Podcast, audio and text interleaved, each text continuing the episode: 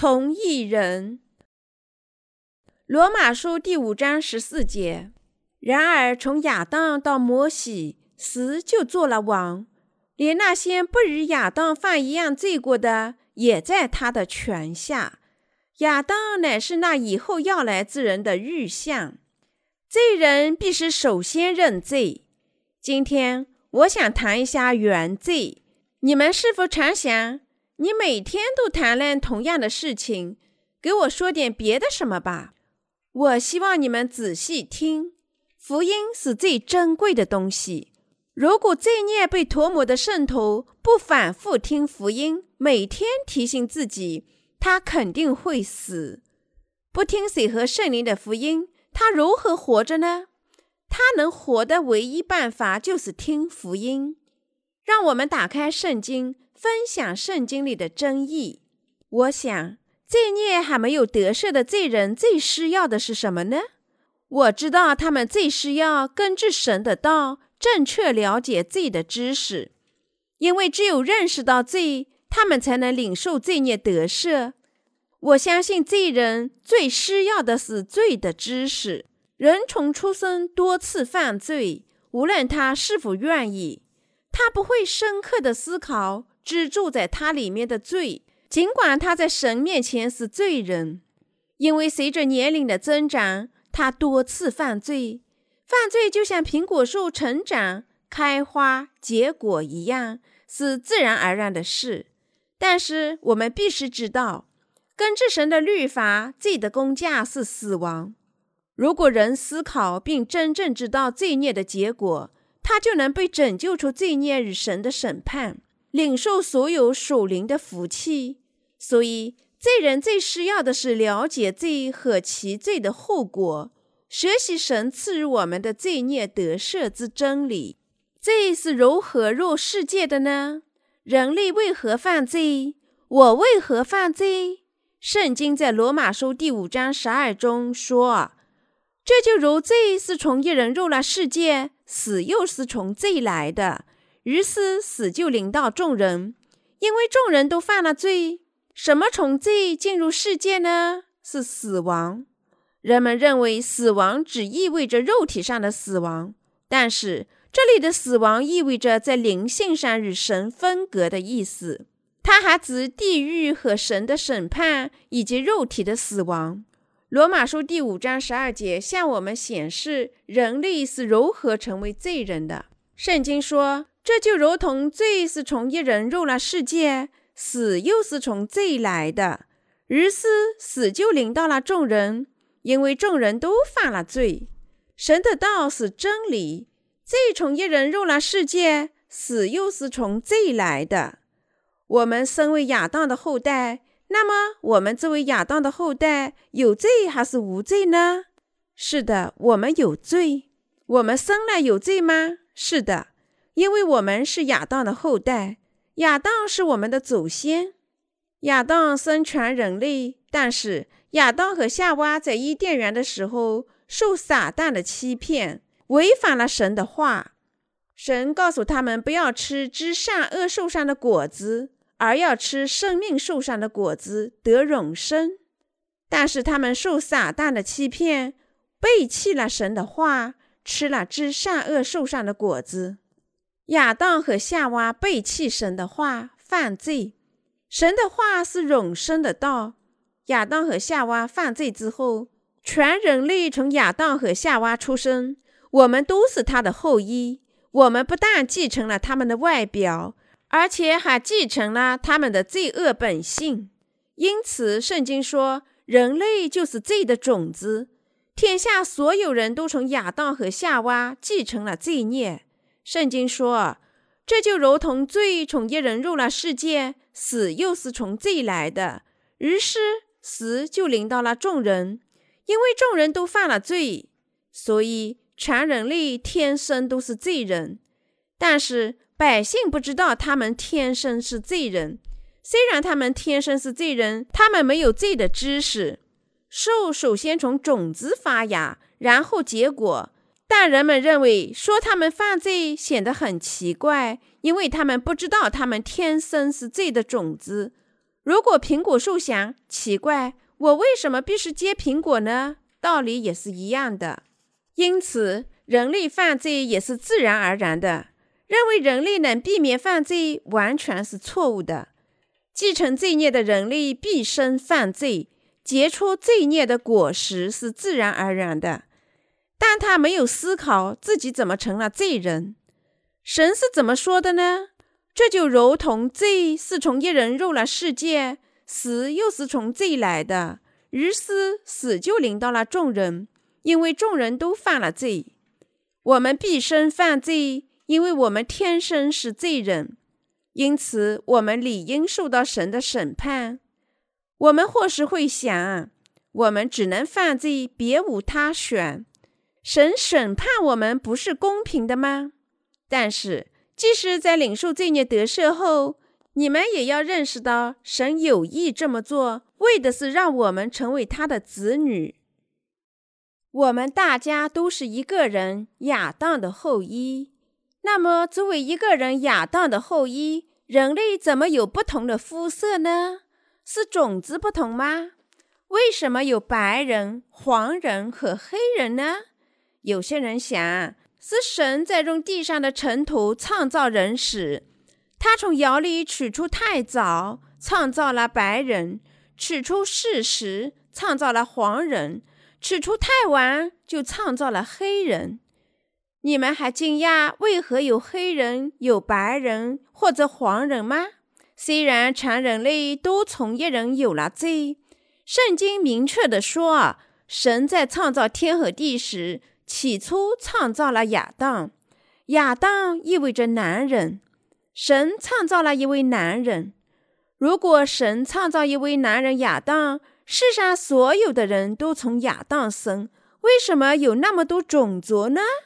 我们或许想问明原因，这里就是答案。科学家说，皮肤的色素是从皮肤里出来的，被称作黑色素。防止皮肤被晒黑。当地球围绕太阳运转时，生活在光照多的地方就成了黑人；生活在光照少的地方就成了白人；生活在光照充足的地方成了黄人。但是我们的祖先仍是一人，就是亚当。科学家宣布，黑色素是从皮肤里出来的。保护皮肤被晒坏，所以我从那个时候理解了这个问题。我知道人类是亚当的后裔，但我不知道黑色素。我们不但继承了肉体，而且还继承了罪孽，因为我们是从一人亚当的后裔。阿门。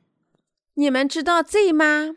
让我们从人类被生到世界上开始研究人类是不是罪人。这样，凡好树都结好果子，唯独坏树结坏果子。好树不能结坏果子，坏树也不能结好果子。马太福音第七章十七至十八节，神说啊：“假先知只能结出坏果子，绝不能结出好果子。我们本来就是坏树，因为我们天生是罪人。”所以，我们只能结出坏果子，因为我们天生就是坏树。我们从一人继承了罪。如果与树相比，我们是坏树。天生罪人的人类只能犯罪，尽管他想过好的生活。不想犯罪，就像坏树不能结好果子一样。你们理解吗？人类想过文雅、温顺和善德的生活。但是没有领受罪孽得赦，天生是罪人的人，不能过义的生活。他不能做善人，尽管努力不止。有些酒鬼不想喝那么多酒，但最终他们还是患上了酒精中毒。家人把他们遗弃在医院里。有一天，我在电视上看到一个题名“我想知道真相”的节目。一名男子被关押在精神病院长达十三年。一名记者向他了解家庭，他说他们没来接他回家。尽管他是一名完全康复的嗜酒者，医生也证实他的康复，他从记者那里了解到他的家人贿赂医生，阻止他出院。他勃然大怒。他的家人遗弃他，是因为他们厌倦他。记者说：“啊，医院里的病人不论自己的意志如何，都禁不住饮酒。他们嗜酒的次数太多，没有谁能够控制。人为什么能控制饮酒呢？他知道饮酒无益于身体的健康，也想戒酒，可是却反复的饮酒，因为他已经是一名嗜酒者。”但根本的原因是他思想上的空虚。他饮酒是因为他感觉内心空虚。人始终感觉痛苦，无法行善，因为他有罪，于是悲观厌世，又开始饮酒。他或是会想：我不知道自己为何这么做，我不应该这样做。他越是感觉到自己被出卖。越是自暴自弃，喝得酩酊大醉。人无论多么努力，想做到不饮酒，都不能戒酒。所以，人觉得幻想破灭，喝得越多，最终被遗弃在受隔离的医院里。人类的言行只表达他内在的本质。人类是天生的罪人，因此他们不仅要犯罪，不论他们的意志如何。他们的生活如同苹果开花结果一样，因为苹果树继承了苹果的基因。人们希望行善，但那些罪行还没有得赦的人不能行善，因为他们没有能力行善。他们认为自己的罪孽并不严重，于是掩藏起来。罪孽显明时就更加严重了。罪人的犯罪是自然、本能和固有的。因为他天生就是一堆罪孽，他从本质上讲继承了罪孽。罪人犯罪绝对是天生的，因为他天生具有罪的遗传，就像红胡椒树结红胡椒一样，枣树结枣子一样。人类不可避免犯罪，因为他天生是罪人。人类天生有罪，怎能在生活中不犯罪呢？人天生有十二种恶念。耶稣在马太福音第七章说，人类天生有十二种罪恶，即苟合、偷盗、凶杀、奸淫、贪婪、邪恶、诡诈、淫荡、嫉妒、谤讟、骄傲、狂妄。我们天生有偷盗的欲望，偷盗的想法包括在罪的遗传里。你们偷盗吗？人人会偷，如果他不偷，是因为有人看着他；但是如果周围没有人，又有诱人的东西，偷盗的罪就出来了，叫他偷窃犯罪。所以，人类制定了必须遵守的道德规范，人类制定自己的制度，规定不能伤害他人。许多人生活在一个社会里需要制度。我们必须根据社会规范来生活，但是没有人的时候，我们就偷盗，躲避他人的窥视。没有人不偷不盗，人人都会偷。很久以前，我在一次信仰复兴会上问会众，如果他们没有犯罪，就举起手来。一位老奶奶举手说：“我从未偷过任何东西。”于是我问她是否在回家的路上拿过别人的东西。他对这个意外的提问很慌张，回答说：“我曾在回家的路上看见一只南瓜，我想南瓜可口，于是环顾四周，发现一个人有没有，我就摘下南瓜，藏在内衣里，在豆浆罐中焖熟了吃。他不知道犯了偷盗罪，但是神说未经容许拿走他人的东西就是犯罪。”神在摩西律法中吩咐说：“不可偷盗。”每个人都有偷盗的经历，人一有机会便杀人偷盗。他们从他人的家里偷牲畜，如兔呀、鸡呀，这就是偷盗。尽管杀人偷盗，他甚至没有意识到犯罪。他这么做很自然，因为他从出生起就继承了罪孽。人类既是了罪孽，人类还从他的父母那里继承了奸淫的罪孽，他天生具有奸淫的私欲。周围没有人的时候，他肯定要犯奸淫罪。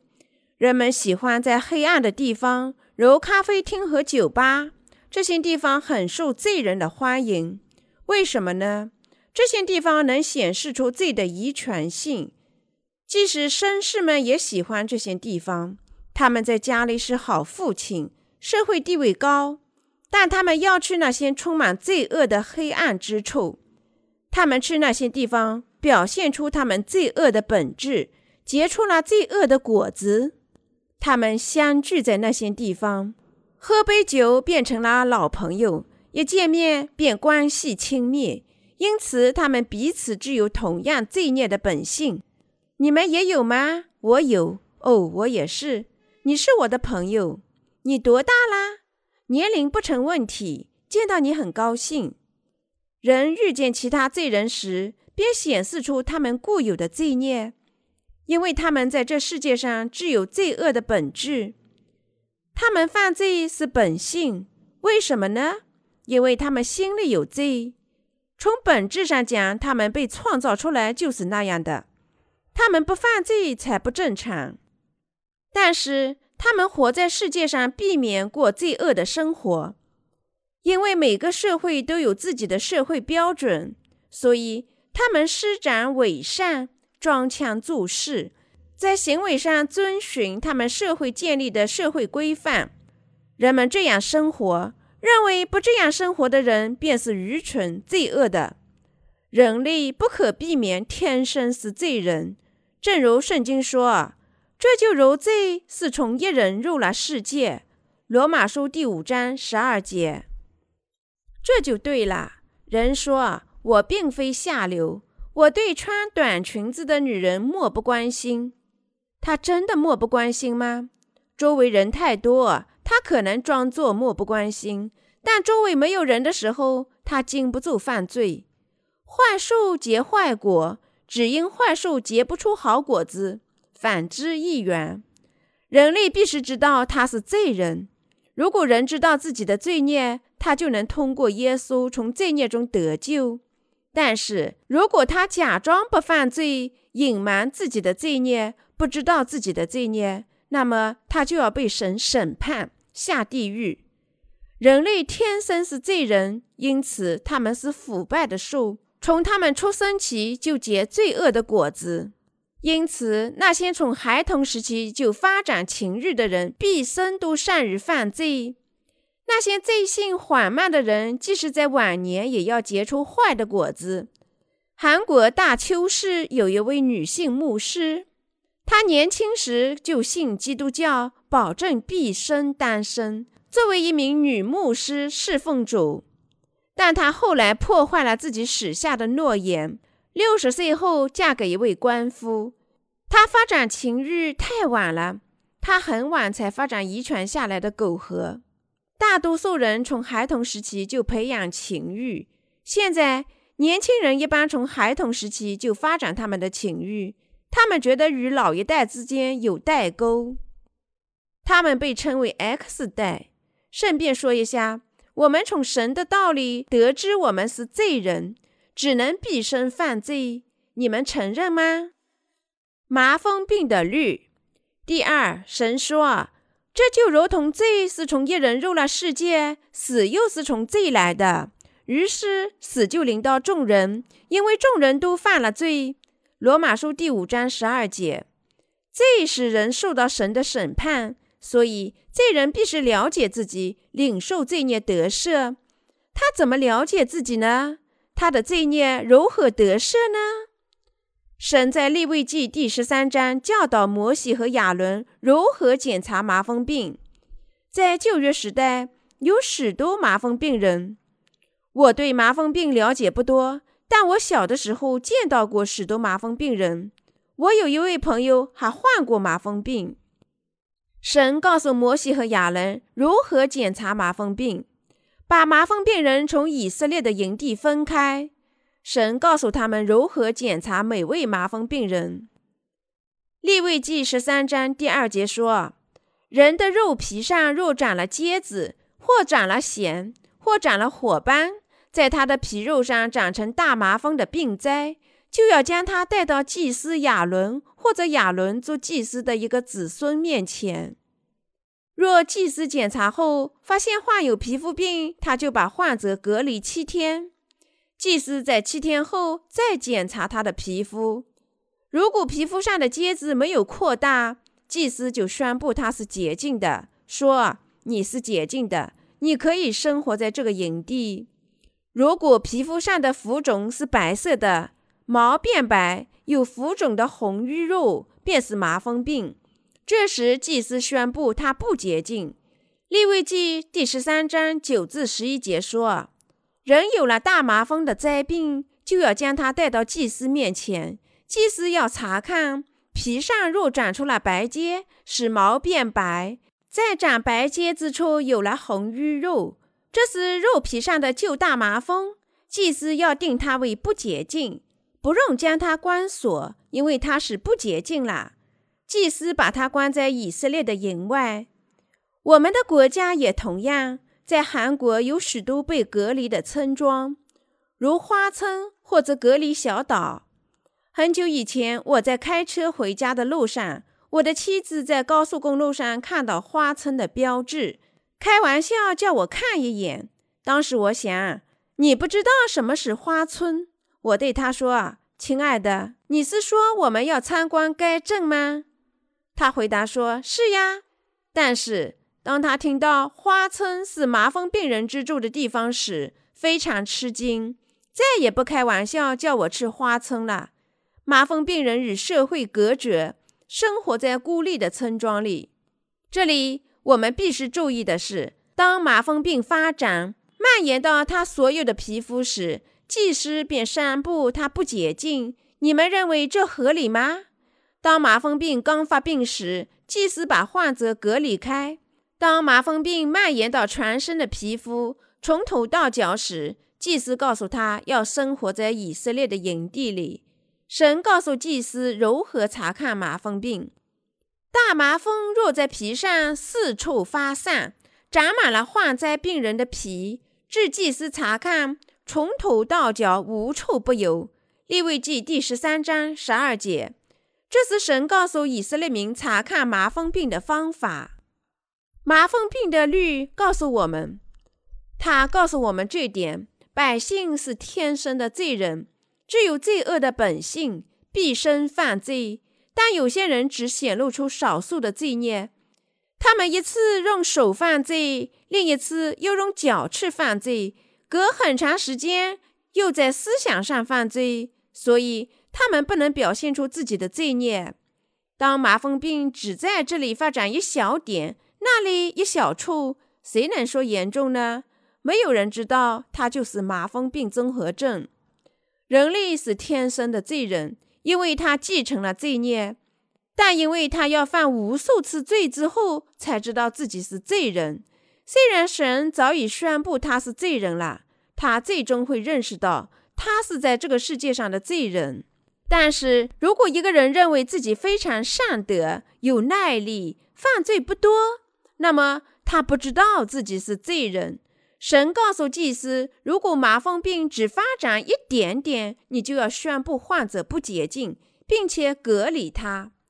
罪人与神隔离，你们懂吗？神是圣洁的，凡认为自己犯罪甚少的人都不能进入天国。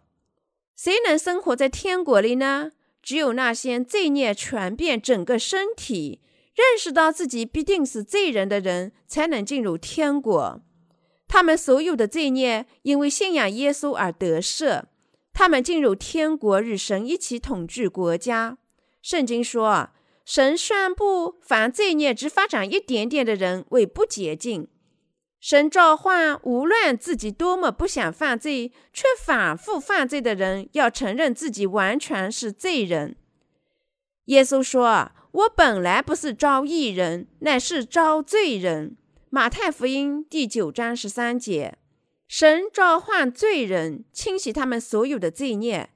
神饶恕了他们所有的罪。神一次性清洗了他们的罪孽。耶稣受洗担当了他们的罪孽，为这些罪孽在十字架上受审判，复活使他们成为义人，把他们带入天国。我们必须了解自己，我们必须知道我们是完全的罪人还是部分的罪人。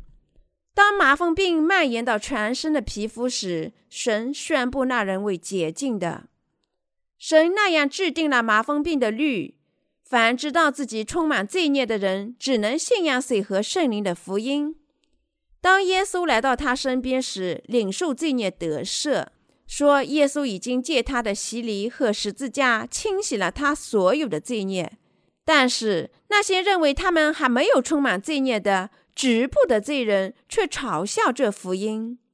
如果耶稣清洗了所有的罪孽，那么还有罪孽吗？没有。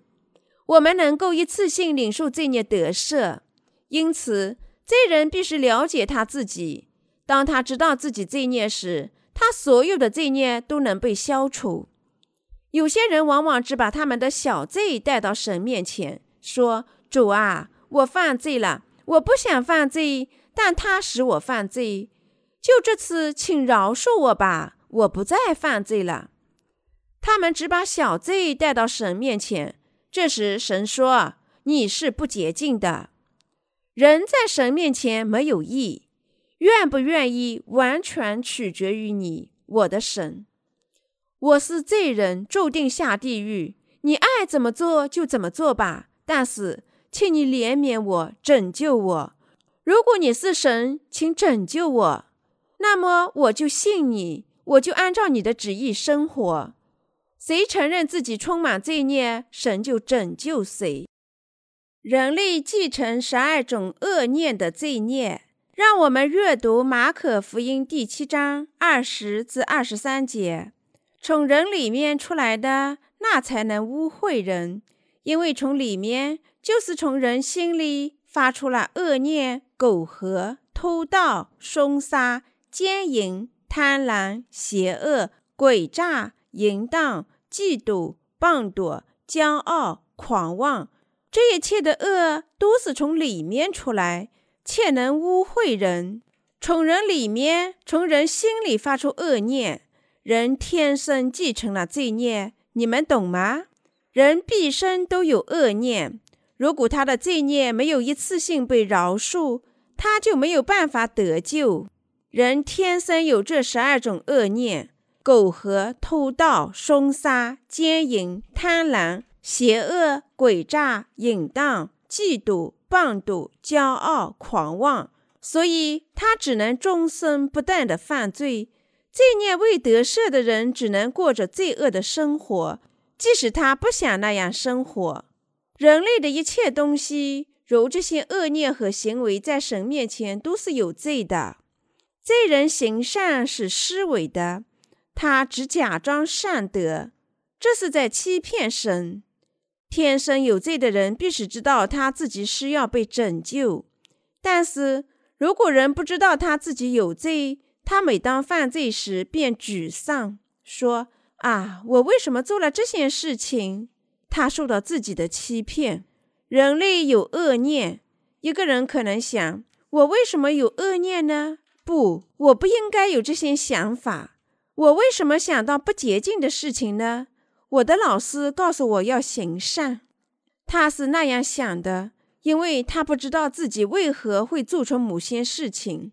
他感到沮丧，因为偷盗、行淫，因为他不知道自己继承了罪孽，凶杀、苟合、奸淫、邪恶、诡诈、淫荡、嫉妒、棒赌、骄傲和狂妄，不间断或者轮番从他身上流出。所以人们憎恨自己，觉得羞耻，却不知如何故。我们是一堆堆的罪孽，终生结出十二种恶果。因为我们天生是罪人，我们从祖先亚当那里继承了罪孽。知道自己是罪人的人有福了。人知道自己是一名不可靠的罪人时，他便开始寻找耶稣，把他拯救出所有罪孽的救世主。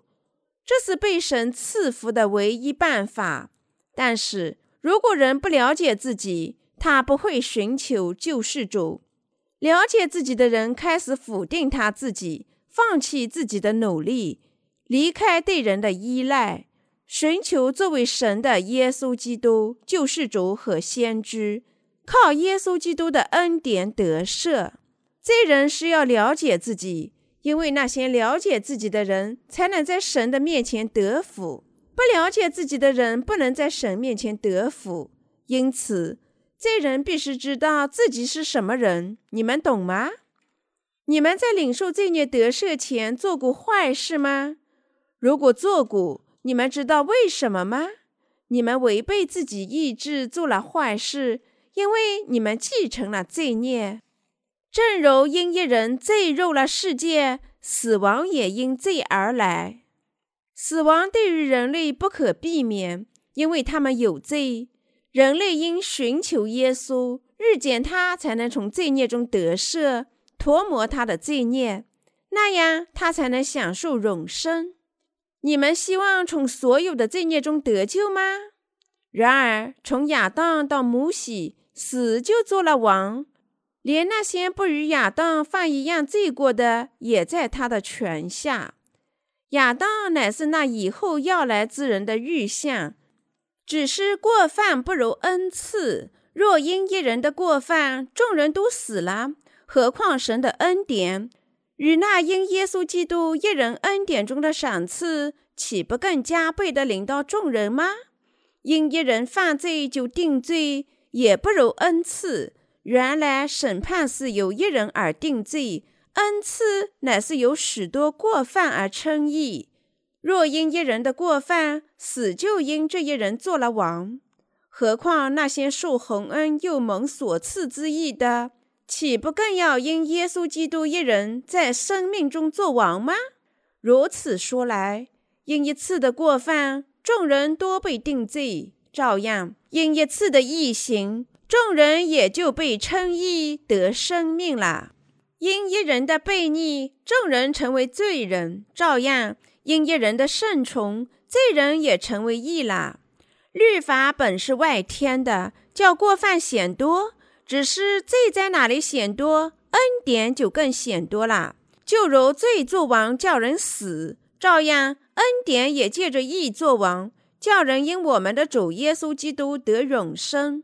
罗马书第五章十四至二十一节。这就如罪是从一人入了世界。死又是从罪来的，于是死就临到众人，因为众人都犯了罪。罗马书第五章十二节，这里一人是谁呢？亚当，夏娃也是从一人亚当而来的。所以圣经说，因一人，起初神创造了一人，罪因为一人来到世上。在我们看来，伊甸园里有二人。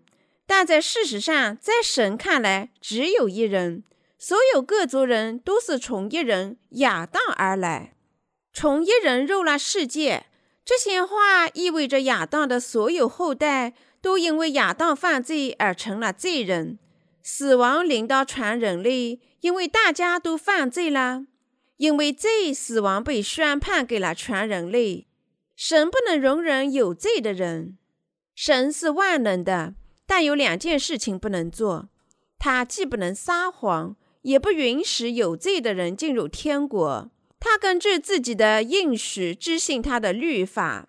神肯定审判那些有罪的人，因为神不能撒谎，或者忽视他亲自建造的律法。亚当在神面前犯罪，所有人都因他而成了罪人。神的审判与死亡降临到全人类。因为他们都成了罪人，成了一人亚当的后裔，死亡就这般临到了全人类。起初，神创造人类时没有死亡，不但有知善恶的树，而且还有生命之树。神命令亚当吃生命树上的果子，过永远的生活。但是亚当受撒旦的欺骗，吃了神叫他们不要吃知善恶树上的果子。抛弃神，向神挑战，所以死亡因罪临到了世上的所有人。死亡因一人亚当而入了世界。为什么神赐人律法呢？如果罪不是因为亚当入了世界，死亡不会临到全人类。人为什么会死呢？他因罪而死。罪因一人入了世界，所以死亡临到了全人类。罪在律法之前已在世上存在，但人类在律法之前不知道罪。神的律法通过摩西来到全人类，即使在亚当和挪亚时代也有罪，但神直至摩西时代才制定了律法。圣经说，生活在那个时代的人心里都有罪。让我们阅读罗马书第五章十三节：没有律法之先，罪已经在世上了；但没有律法，罪也不算罪。世上没有律法，已经有罪了，因此所有人必须死，因为他们在神面前犯了罪。神赐予他们的律法包括六百一十三条诫命，这些诫命要在他的面前遵循，在百姓当中执行，叫他们知罪。百姓通过神的律法知道什么呢？他们觉得自己在神的眼里是罪人。开始认识到自己有罪，百姓认识到他们不能遵守神的律法，所以他们开始知罪。亚当和夏娃知道他们是罪人，只有神能饶恕他们的罪孽。但一段时间后，他们忘记自己是罪人，从祖先亚当那里继承了罪孽。当时他们在犯罪的时候，知道自己是罪人。但他们不犯罪的时候，不知道自己是罪人，他们是不对的。今天，许多人仍然认为，如果他们犯罪，他们就是罪人；如果不犯罪，他们就不是罪人。事实上，所有人都是罪人，无论他们犯罪与否，因为他们从出生起就继承了罪孽。人类在从罪孽中得救前，不可避免是罪人。所以，神赐予他们知罪的律法，因为有了他的律法，才知道神。承认律法的人知道他是一名重罪犯，完全了解神的律法，人变成了重罪犯。死亡因一人临到所有人。罗马书第五章十三至十四节说：“没有律法之先，罪已经在世上；但没有律法，罪也不算为罪。”然而，从亚当到摩西，死就做了王，连那些不与亚当犯一样罪过的，也在他的权下。亚当乃是那以后要来之人的预像。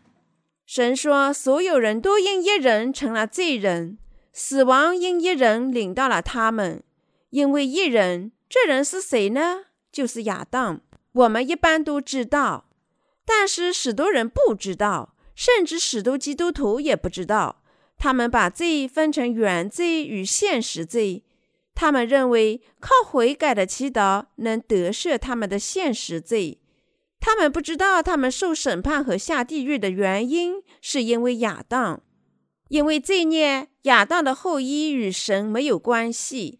无论他们多么努力的行善，神审判他们所有人，因为他们是亚当的后裔。无论他们多么努力想过善德的生活，但是他们将因为共同的祖先亚当而被抛入地狱之火。亚当是以后要来之人的预像。经上说，亚当是以后要来之人的预像。所有人成了罪人，死亡因一人领到了他们，但是全人类因一人耶稣基督都成了义人。就像所有人因一人亚当成了罪人一样，这是神的律法。百姓迷信是因为他们不知道神的律法。他们说他们在信仰耶稣的同时，应该多做善事才能得救。这种观点在世上广为流传。他们撒谎多么经常呀！他们教导百姓说：“你们应当做基督徒。”我们的罪孽靠自己的工作绝不能被涂抹。亚当乃是那后来之人的预像。谁是为了把我们拯救出罪孽以后要来之人呢？他就是耶稣基督。耶稣被差遣到世上，他受洗，一次性合法的斩价我们的罪孽，使我们成为义人，被钉死在十字架上，把我们拯救出审判。罪入了世界，因为撒旦欺骗创造物亚当；罪因为亚当入了世界，但是耶稣基督救世主、造物主和万能的王，以人的模样被差遣到世上。一次性把人类拯救出他们的罪孽，他一次涂抹了天下所有的罪孽。他受洗，一次性把天下罪孽转嫁到自己身上，被钉，支付了罪孽的工价。人类如果相信耶稣被差来涂抹我们所有的罪孽，无论他的罪孽多么严重，那么他都能得手，获得新生。神计划和决定创造天和地，为的是叫我们做他的子女。他来到世上，完全实现了他的应许，所以我们肯定无罪。神绝不犯错误。亚当是未来要来之人的预像。我不知道为何百姓依赖他们自己的工作，我们的拯救完全依靠耶稣。人类因一人亚当成了罪人。因一人耶稣得以赎救，我们应做的唯一一件事情，就是相信赎罪之拯救。那是我们应该做的唯一的事情。我们什么也做不了，只是欣喜耶稣涂抹了我们所有的罪孽。那么，你们为什么迫使他人热衷于行善呢？人们靠他们的工作能从罪孽中得救吗？不能。拯救只能依靠罪孽得赦的信仰，白白得来的恩赐不同于过犯。罗马书第五章十四至十六节说：“然而从亚当到摩西，死就做了王，连那些不与亚当犯一样罪过的，也在他的权下。亚当乃是那以后要来之人的预像，只是过犯不如恩赐。”若因一人的过犯，众人都死了，何况神的恩典与那因耶稣基督一人恩典中的赏赐，岂不更加倍地临到众人吗？因一人犯罪就定罪，也不如恩赐。原来审判是由一人而定罪，恩赐乃是由许多过犯而称义。这几段经文是什么意思？圣经说啊。只是过犯不如恩赐，这白白得来的恩赐指神的拯救。他的意思是说，因亚当而继承罪孽的所有人都注定要下地狱，但他们的罪孽因为信仰这位涂抹他们罪孽的耶稣而一概被饶恕了。它还意味着耶稣涂抹了我们未来一切的罪孽。人类身为亚当的后裔，是罪人，即使他不犯罪。因此，他不可避免下地狱。耶稣来到世上，成了我们的救世主。白白得来的礼物，就是耶稣赐予我们大量的守旧，饶恕百姓直至世界末了所犯的罪。因此，一人的白白恩赐大于一人的过犯。如果一人对神犯罪，那么仅这罪就严重的叫他受审判，下地狱。但是主的恩赐大于一人的过犯，他涂抹了我们所有的罪孽。这意味着耶稣的爱和赦罪的恩赐大于全人类的过犯。主充分涂抹了天下所有的罪孽。耶稣的爱，他拯救了我们，还有拯救的恩赐非常充足，超过一人的过犯。主已经涂抹了人类对抗神的犯罪。尽管我们用肉体抵抗他，现在主要我们相信他已经一次性涂抹了天下的罪孽，所以他作为神的羔羊斩价天下的罪孽，把罪人拯救出他们所有的罪孽。那种认为我们信神的时候罪孽得头，不信神的时候不能得头的观点是错误的。神甚至涂抹了非信徒的罪。因为他爱世上所有人，然而百姓不愿接受神的爱。没有谁被排斥在神的爱心和拯救之外。福音说，耶稣涂抹了我们所有的罪孽。谁信仰这福音的真理，神的拯救便来到他们身上。我们是这样软弱的人，神把那些相信耶稣涂抹了所有罪孽的人看成是无罪的。即使我们所有罪孽得赦后，我们的肉体仍有许多弱点，许多次我们对抗神，甚至在不合神的旨意的时候想抛弃他的意。但神说：“我爱你们。”我拯救了你们，我已经涂抹了你们至今所犯的罪孽。哦，那是真的吗，我的主？是的，我已经涂抹了所有的罪孽。谢谢你，我的主，我赞美你。我只赞美你，因为你太爱我了。你甚至涂抹了我不认你的罪。那些做了罪人的人成了义人，成了爱的奴隶。他们屈服于他的爱。他们只能信仰耶稣，因为主涂抹他们不认他的罪。尽管他们因为自己的软弱不认他，就像彼得那样，这让他们赞美主。所以使徒彼得说：“神的拯救大于一人的过犯。”耶稣斩价了所有的罪孽，原罪从继承而来，现实罪是我们至世界末了由我们行为所犯的罪。所以，神的爱是多么伟大啊！圣经含蓄地说：“看哪，神的羔羊，除去世人罪孽的。”约翰福音第一章二十九节。一人通过一人，耶稣基督在生活里作王。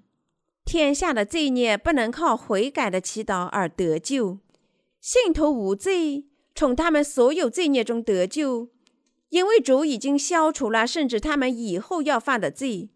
罗马书第五章十七节说：“若因一人的过犯，死就因这一人做了王，何况那些受洪恩又蒙所赐之意的，岂不更要因耶稣基督一人在生命中做王吗？”我们得福恩典，谁接受充裕的恩典与义的恩赐呢？就是那些信仰主。因为信仰他的罪孽而得赦的人，我们赞美主，因为我们领受赦罪的充裕恩典。若因一人的过犯，死就因这一人做了王，何况那些受洪恩又蒙所赐之意的，岂不更要因耶稣基督一人在生命中做王吗？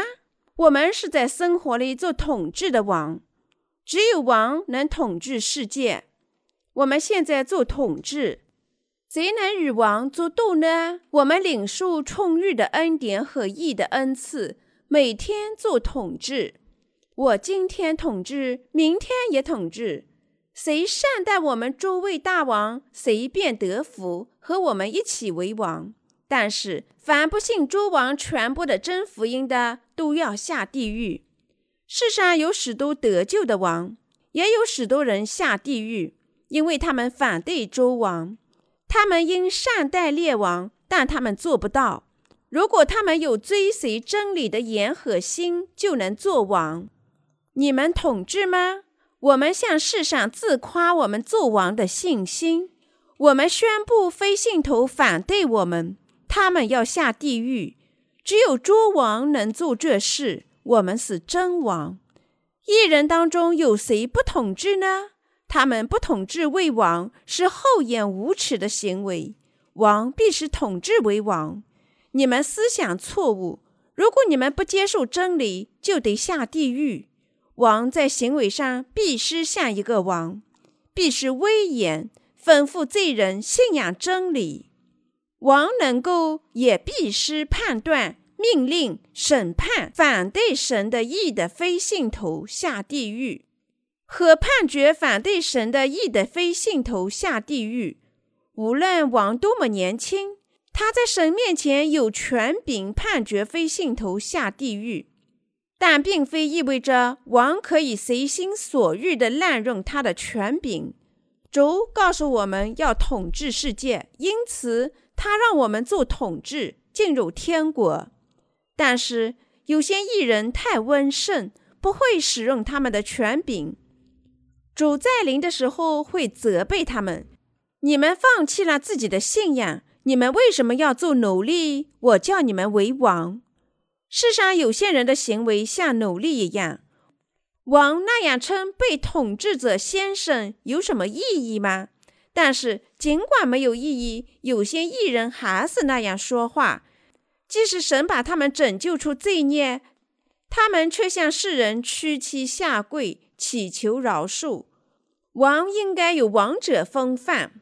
我一做了王，就声明自己是世上无知无数的真王。我相信我做了王，在行为上只有王的风范，尽管我还年轻。因为一人耶稣基督的圣宠。罗马书第五章十八至十九节说。如此说来，因一次的过犯，众人都被定罪；照样，因一次的异行，众人也就被称义得生命了。因一人的悖逆，众人成为罪人；照样，因一人的圣宠，众人也成为义了。因一次的过犯，众人都被定罪。这里“定罪”意味着审判。人天生是亚当的后裔，不是从谁和圣灵生的，应受到审判。尽管他信仰耶稣，因一人的悖逆，众人成为罪人。耶稣从童女玛利亚出生，在约旦河受洗，担当天下所有的罪孽。所有人都因为耶稣的一次义职成了义人。他替我们被钉死在十字架上，牺牲他的生命。使我们成了义人，因为一人顺从了父神的旨意，使多人都成了义人。严格的说，如果我们从信仰的观点来看待，世上所有的人都是罪人还是义人呢？我们大家都是义人。我因信这么说时，有些人会生气，与我争辩。事实上，从神的观点来看，没有一个义人，神差遣他唯一的亲儿子到世上，把天下所有罪孽转嫁到他身上，让他作为全人类的代表受审判。百姓根据他们的信仰上天国或者下地狱。神没有审判世人，因为他审判耶稣代替所有人。但是有些人相信，有些人不信。尽管神的儿子转嫁了所有的罪孽。顺从神的旨意，涂抹了这些罪孽。信徒信仰神的意，进入天国，把他们视为异人。说：“你们是异人，你们相信我确实涂抹了你们所有的罪孽。来吧，我已经为你们准备了天国。他们足以进入天国。但是有些人不信他，拒绝福音，说：‘神啊，这是真的吗？我不相信。’”这是真的吗？我不能理解。神会说：“你们为什么令我生气？如果你们想信，就信仰我吧；不想信，就不要相信了。”水和圣灵的真福音是正确的吗？我的主，我拯救了你们，我不能信。我能信百分之九十吗？我怀疑最后的百分之十。然后神对他们说：“你们不要相信。”虽然我拯救了你们，根据你们的信仰做吧。我下决心把那些作为亚当后裔、心里有罪的人送下地狱。我也创造了天国。如果你们愿意，就来到天国；如果你们想被抛入地狱之火，那么就下地狱吧。他们进天国还是下地狱，取决于他们的信仰。你们相信耶稣借洗礼和十字架上的流血，把你们拯救出所有的罪孽吗？它取决于你们的信仰。在天国与地狱之间没有中间点，在神的面前没有不之类的东西，只有是。神也绝不会告诉我们不。神应许所有的事情，他完全履行了一切，他涂抹了罪人所有的罪孽。罪显多时，恩典更显多。让我们阅读罗马书第五章二十至二十一节。律法本是外天的，叫过犯显多；只是罪在哪里显多，恩典就更显多啦。就如罪作王叫人死，照样恩典也借着义作王，叫人因我们的主耶稣基督得永生。律法为什么外天？为了叫过犯显多。人类作为亚当的后裔，从本质上讲不可避免犯罪，但他们不知道自己罪恶的本性，于是神赐人类律法，叫他们知罪。因为律法吩咐他们什么能做，什么不能做，在思想上和行为上不服从律法就是犯罪。律法外天是为了叫过犯显多。神赐我们律法，叫我们知道我们是重罪犯，是一堆堆的罪孽。但是哪里罪显多，哪里恩典就显多。这意味着人作为亚当的后裔，天生有罪，但认为他自己只不过是一个微不足道的罪人，与耶稣拯救他的事实毫无瓜葛。但是认为自己有许多弱点，在肉体上不能按照神的道生活的人，会感谢拯救他的主。福音说，主一次性转嫁了天下的罪孽，他是恩赐每个人的至大礼物。只是罪在哪里显多，恩典就更显多啦。恩典显多，重罪人完全成了义人。凡认为自己没有充满罪孽，只是微不足道罪人的人，都要下地狱。只有重罪人完全成了义人。所以，凡知道自己是重罪犯的，都非常赞美耶稣的拯救。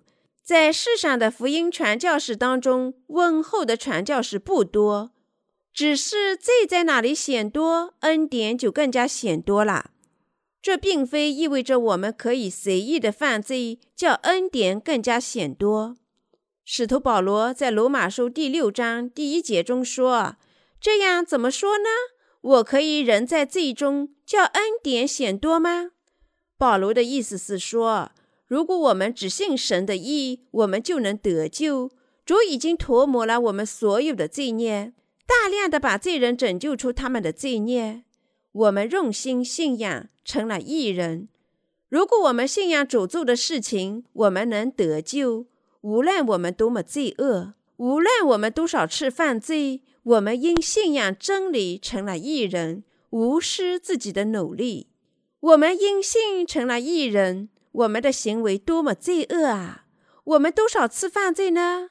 如果无罪的神查看我们的行为，我们有多少缺点呢？我不禁要赞美主。罗马书第五章二十至二十一节说：“律法本是外添的，叫过犯显多；只是罪在哪里显多，恩典就更加显多了。就如罪作王，叫人死，照样。”恩典也借着义作王，叫人因我们的主耶稣基督得永生。神通过耶稣基督赐予我们永生，主的义叫我们与他一起做统治。我赞美那位大量的把罪人拯救出他们罪孽的主。谢谢你，我的主。